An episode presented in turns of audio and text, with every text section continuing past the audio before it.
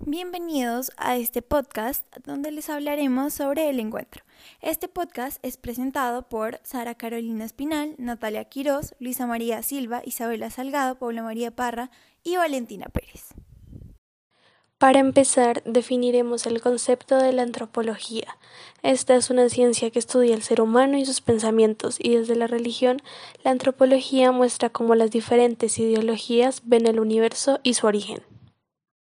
La tradición franciscana se enfoca en las relaciones del ser humano entre sí y con sus hermanos de la naturaleza, ya que ven a Dios no solo como uno, sino como un Dios trinitario, o sea, Padre, Hijo y Espíritu Santo fundante de relaciones y contemplado como amor comunicable. Uno de los puntos básicos de la antropología franciscana es el encuentro, que no es solamente una reunión entre religiones, sino que va más allá de eso. El encuentro se trata de crear un vínculo con alguna comunidad e invitarlos a vivir una vida fraternal buscando los mandamientos de Jesús. Al ser imagen y semejanza de Dios, el ser humano está en libertad de querer aceptar a las demás personas o a las otras criaturas, es decir, abrirse a los demás y a la comunidad. Sin embargo, también está en la libertad de rechazar ese amor.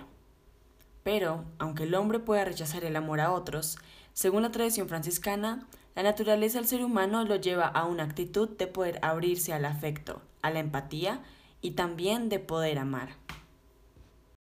La condición previa para llegar al encuentro del otro es la minoridad, que hace referencia a la actitud y conducta que surge del agradecimiento frente al otro, frente a la naturaleza y sobre todo frente a Dios, que es la misma que optaron Francisco y sus seguidores.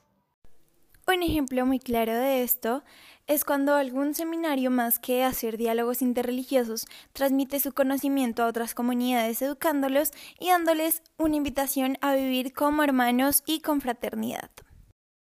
Muchas gracias por escuchar nuestro podcast. Esperamos que les haya servido y haya sido de su agrado. Que tengan un excelente día.